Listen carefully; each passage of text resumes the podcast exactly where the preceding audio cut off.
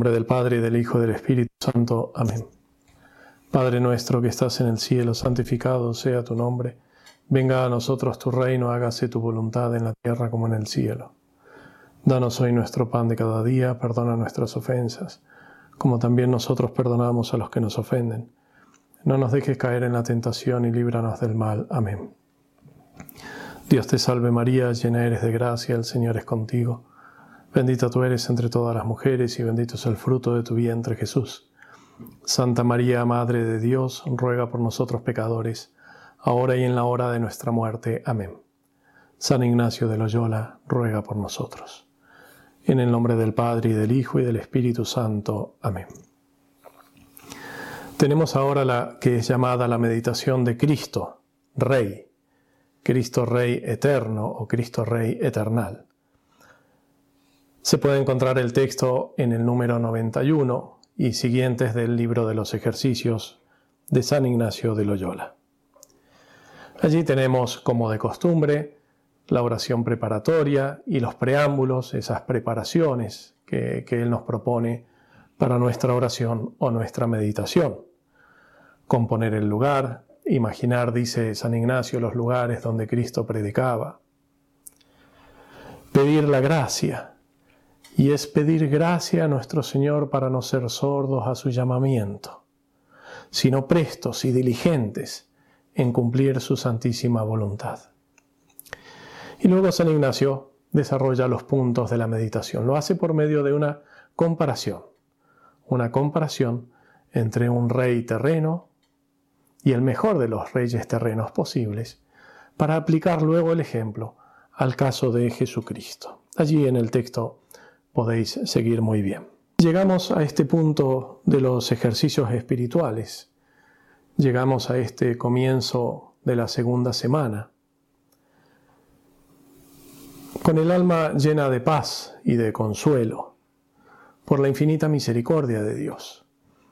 En la primera semana hemos visto la presencia del mal, del pecado, del desorden en nuestras vidas de todo aquello que va contra ese fin para el cual Dios nos ha creado, para ese, contra ese fin que Él quiere para nosotros. Y, y entonces, al considerar toda esa presencia del mal, de la oscuridad, del pecado, también hemos descubierto la presencia de la misericordia de Dios. Por eso decía que el alma normalmente a este punto de los ejercicios siente esa paz interior del perdón de Dios, sobre todo cuando hemos podido experimentarlo por medio de los sacramentos de la iglesia, de la confesión. ¿Y ahora qué? ¿Y después de eso qué? Pues San Ignacio nos lo dice desde el primer momento, con esta meditación. Lo dice fuerte y claro. Dios contigo quiere algo más que perdonar tus pecados. Salvar el alma es más que no pecar o que ser perdonado.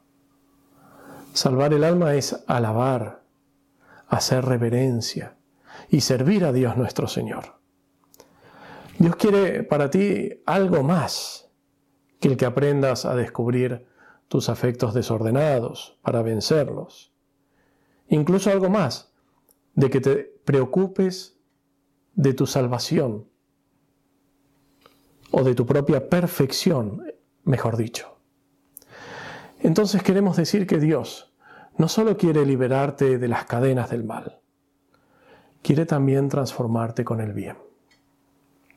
No solo quiere transformarte con el bien, quiere que ese bien no se quede en ti mismo, sino que se difunda. No solo quiere que ese bien que recibes de su gracia, de su presencia, se difunda, sino que todo ello llegue a cumplirse porque de lo hondo de tu corazón sale una respuesta libre, desinteresada, generosa. ¿Qué he hecho por Cristo? ¿Qué hago por Cristo? ¿Qué he de hacer por Cristo? Por eso, en, el centro de esta meditación está esa petición que acabamos de mencionar. Pedir gracia para no ser sordos al llamamiento de Cristo. Queremos descubrir qué es ese más al cual Dios nos llama, más que el solo librarnos del mal y del pecado. Queremos descubrir en esta segunda semana de los ejercicios qué significa en general y qué significará concretamente para mí, para cada uno de nosotros. Se trata de alguna manera de aprender a caminar en la vida. Y, en la segunda nota que coloca San Ignacio en el número 100, dice, para esta segunda semana y para lo que viene después, mucho aprovecha el leer durante algunos ratos, en los libros de la imitación de Cristo, los evangelios, la vida de Cristo o la vida de los santos. Porque aquí la gran pregunta es, eh, ¿qué vida quiero para mí? ¿Qué vida quiero para mí? ¿Cuál es la vida que sueño, pero que además concuerda con el sueño y con el deseo de Dios? ¿Qué vida Dios quiere para mí? ¿Qué estilo de vida? ¿Qué modo? ¿Qué? Y por eso Él propone encontrar ese modo en la vida de Jesucristo. Dice él, San Ignacio, veamos cómo caminaremos por este camino que es Cristo nuestro Señor. Y hemos de responder, dice él mismo, que de tres maneras, conociéndole, amándole e imitándole en las obras ejemplares que el Hijo de Dios hizo para que le imitáramos en ellas. Vale la pena seguir a San Ignacio en su texto. No lo haremos aquí detalladamente, cada uno lo puede hacer eh, con el mismo texto de San Ignacio. Vale la pena seguirlo. En el texto, en las expresiones que usa, en las imágenes. Él quiere que imaginemos ese rey temporal, ese rey terreno, que no es mundano, sino terreno, un rey de esta tierra, que es modelo de líder en todo, en el fin que propone, en el premio que promete, en las condiciones que exige, para poder descubrir qué es lo que está detrás de ese ejemplo. Si miramos a ese rey, no hay nada en él que no sea justo. No hay nada en su empresa que no esté marcado por la generosidad, por la nobleza de alma, por la aspiración a grandes cosas. Nada que no sea realmente atrayente para todo aquel que tenga al menos un poco de nobleza de alma. Estamos en esta vida para algo que nos trasciende, algo que es más grande que nuestros planes, que es más grande que nuestros intereses.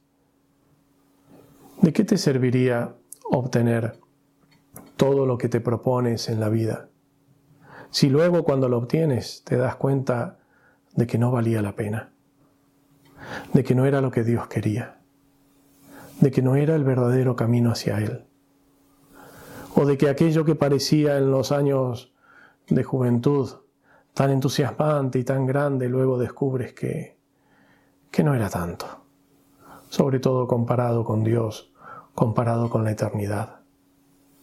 San Ignacio no quiere que nos llevemos esa desilusión. Por eso nos pone delante el verdadero camino, el verdadero modelo, el verdadero ideal para nuestra vida. Y ese es Jesucristo, Él es el camino y la imitación de Jesucristo.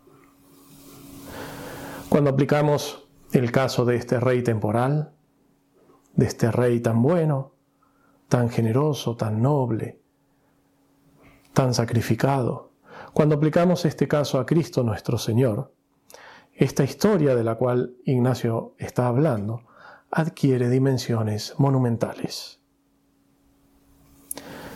Simplemente propongo algunas como líneas de meditación como, temas que podrían entrar en esta meditación, siempre aplicados a nuestra vida, siempre bien concretos. Hay algunas certezas que se desprenden o que están detrás de esta meditación y que son fundamentales. La primera es que Cristo nos llama, que Cristo te llama. Es un llamado universal, pero también es un llamado eminentemente personal. El texto de San Ignacio dice, a cada uno en particular. A cada uno en particular. Cristo nos llama, sí, a todos a la santidad, pero te llama a ti, y de una manera especial, de un modo en el cual no llamará a nadie más. Cristo ya lo ha hecho, ya nos ha llamado, ya te ha llamado, pero no ha dejado ni dejará de hacerlo.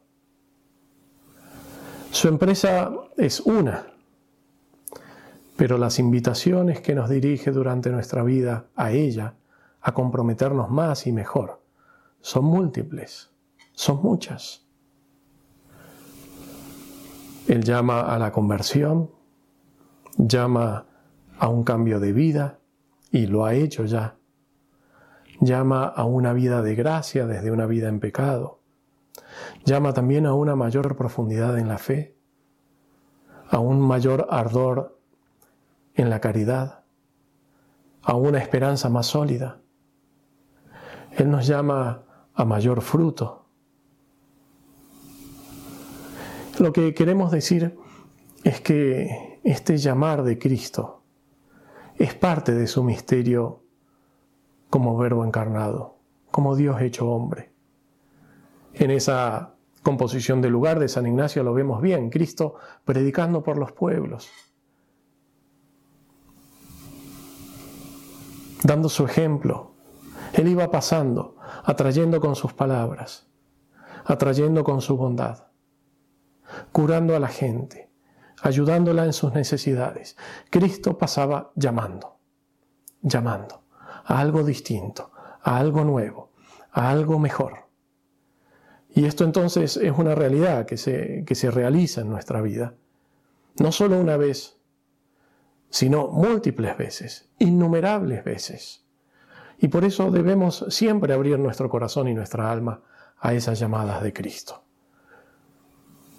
Aquí encontramos aquello tan hermoso que de alguna manera podemos decir que son vocaciones específicas a las cuales nos llama. Hay vocaciones más generales, más que, que, envuelven o que implican toda la vida de una persona. La vocación alguna, algún modo especial de consagración, la vocación al sacerdocio, la vocación a la vida religiosa, la vocación misionera, la vocación contemplativa, la vocación laical, la vocación matrimonial, la vocación apostólica.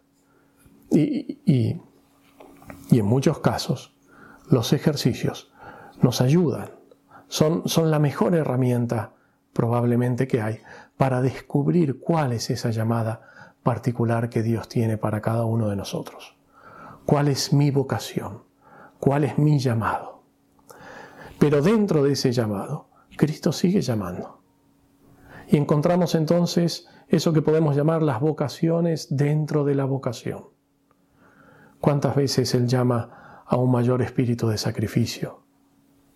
Él invita a una penitencia más generosa, más sólida, a una oración profunda. Cuántas veces Él nos llama a, entregarnos de una manera nueva o distinta. Cuántas veces nos invita a imitarle en un aspecto particular y de una manera única. Esas son las vocaciones dentro de la vocación. Gracia para no ser sordos es lo que pedimos a cada una de esas llamadas del Señor.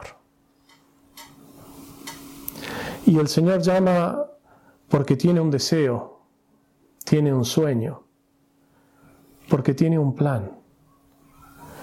Él tiene, podemos decir, clavado en su mente todo el bien que puedes recibir, todas las gracias que pueden embellecer tu alma, pero también todo el bien que puedes hacer en tu vida. Ese es el plan de Cristo. Quiere que seas parte activa de su obra. Ese plan termina para cada uno de nosotros en la comunión con Dios, uno y trino, con la Santísima Trinidad. Y se, se realiza en la presencia de Dios en el alma, y del alma en Dios. Es hacer el alma igual a Dios, en cuanto esto es posible. Que nuestra alma sea tan buena como Él, tan santa, tan pura, tan feliz. Ese es su sueño para ti. Esto es una prueba irrebatible de la dignidad de tu alma, porque Dios te ha creado para eso y Cristo te llama a eso. Entonces decíamos que lo primero es que Cristo llama, nos llama a cada uno, nos llama muchas veces. Segundo, nos llama porque Él tiene un plan. Tercero, en el cumplimiento de ese plan no te pedirá nada por lo que Él mismo, Jesucristo, no haya pasado. Cuando Cristo se hizo hombre, Él hizo suyos nuestros caminos. No hay dolor, no hay pena, no hay sufrimiento que Él no conozca por experiencia. No hay noche, cruz o prueba que no pueda ser vencida y superada con su gracia, porque Él ya lo hizo y Él ya lo hizo para poder ayudarnos con las nuestras. Su proyecto entonces para nosotros, podemos decir, es Él mismo, es Él mismo. Y de allí se sigue que Cristo estará a tu lado, pase lo que pase. Por eso, aunque es una tentación recurrente, es una tentación que aparece muchas veces, y a veces de una manera muy densa, de una manera muy insidiosa. No hemos de temer a la voluntad de Dios. Tenemos que desterrar de nuestra alma, con la ayuda de Dios, el temor a su voluntad. Entre las pasiones, sabemos que el temor es la que más paraliza el alma. Y por eso el enemigo del alma, el diablo, quiere poner ese temor y explotarlo para sus fines, para que no cumplamos la voluntad de Dios. No temas la, voluntad de Dios. Confía. Entrégale tu vida al Señor y el bien sabrá qué hacer con ella. Habrá que sufrir, sí, simplemente y entre otras cosas, porque el premio que promete Jesucristo, podemos decir así, es demasiado. Es demasiado. ¿Cuánto vale el cielo? ¿Cuánto vale Dios? ¿Qué es lo que esperamos? ¿Cuánto vale su gracia? O lo decimos con otra expresión que es también de nuestra vida diaria y que expresa esto, como siempre el valor de una cosa está relacionado a lo que sacrificamos por ella. Cuando nos acercamos a comprar, ¿cuántas veces decimos, ¿cuánto cuesta? No solo cuánto vale, sino cuánto cuesta. ¿Cuánto me costará a mí obtener esto? ¿Cuánto cuesta Dios? ¿Cuánto cuesta el cielo? La salvación del alma. A veces parece que sí, que cuesta muchísimo. Hay muchos sacrificios, que, eh, sufrimientos que ofrecer, que, que soportar, que... Pero finalmente, ¿cuánto cuesta Dios? Dios es mucho más que todo eso. Además, porque es el modo de liberarnos. Aquí este rey humano habla de momentos difíciles, de batallas, de, todas las privaciones que la campaña trae consigo. Lo mismo es con Cristo. Lo mismo es con Cristo. Pero es porque es el modo de liberarnos. Del infierno no se sale sin pasar por el fuego.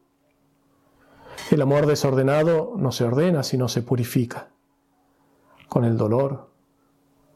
El amor ordenado a Cristo no se muestra, sino es por medio de aquello que uno está dispuesto a sufrir por Él.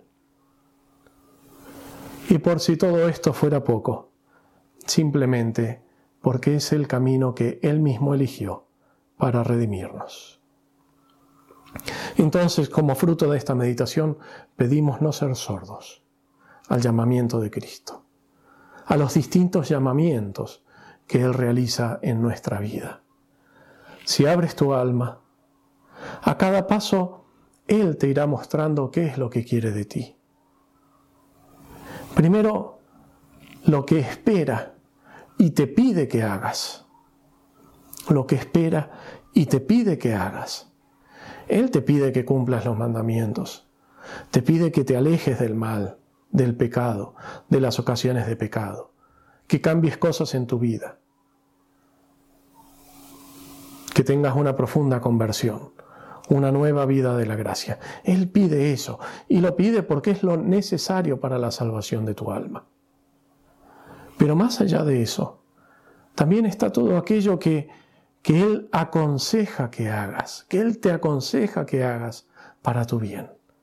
Cuántos llamados interiores, cuántas veces Él hace sentir interiormente qué sería lo mejor para acercarnos más a Él y acercarnos más a Dios. Pero también muchas veces Cristo nos dirá, nos hará entender, nos hará conocer aquello a lo cual simplemente te invita y con lo cual Él sueña. No es estrictamente lo que Él te pide que hagas para salvarte, no es lo que aconseja para tu bien, sino aquello a lo cual invita. ¿Cuántas veces Cristo quisiera ver en nosotros esa, esa imitación suya perfectísima, ese, ese, esa imitación que, que va más allá, que va más allá. Porque finalmente de lo que se trata es de cumplir en nosotros la historia de la santidad y los planes de santidad que Dios tiene para con nosotros. Y esta es la verdadera historia de la humanidad. Esta es la verdadera historia de la humanidad. La historia de santidad. La historia de la acción de Dios en las almas. La historia de los planes de Dios. La historia de esas almas generosas que le dicen sí al Señor. Una y otra vez. Ante todo esto entonces pedimos gracia para no ser sordos sino prontos y diligentes. Eso es lo que necesitamos. Gracia para no ser sordos, sino prontos y diligentes. Desde allí, desde esta disposición, desde este pedir humildemente de rodillas ante el Señor esta gracia, para abrir nuestros oídos, nuestro corazón, nuestra vida, sus llamadas. Desde allí San Ignacio eh, nos abre esa perspectiva de aquello que es más, de aquellos sueños de Cristo para con nuestra vida. Y, Él quiere que abramos nuestra alma también a eso. Y por eso en el número 98 del libro de los ejercicios, Él dice, en, una nota anterior, dice, habrá, habrá quienes descubrirán esto. Habrá quienes sabrán ver esto. Y que entonces, como respuesta del alma, harán ofrecimientos que son de mayor valor y momento, dice él, de, de, mayor valor, de mayor riqueza y de mayor fuerza. Dice, y él harán, eh, dice San Ignacio, harán ellos este ofrecimiento de sí mismos, de todas sus cosas, de sus vidas, diciendo, Eterno Señor de todas las cosas, yo hago mi oblación con vuestro favor y ayuda, delante de vuestra infinita bondad delante de vuestra Madre gloriosa y de todos los santos y santas de la corte celestial, que yo quiero y deseo, y es mi determinación deliberada, solo que sea vuestro mayor servicio y alabanza, de imitaros, Cristo nuestro Señor, de imitaros, de imitarte, en pasar las injurias que haga falta, vituperios, desprecios, pobreza, lo que sea, pasar todo lo que sea, imitándote a ti.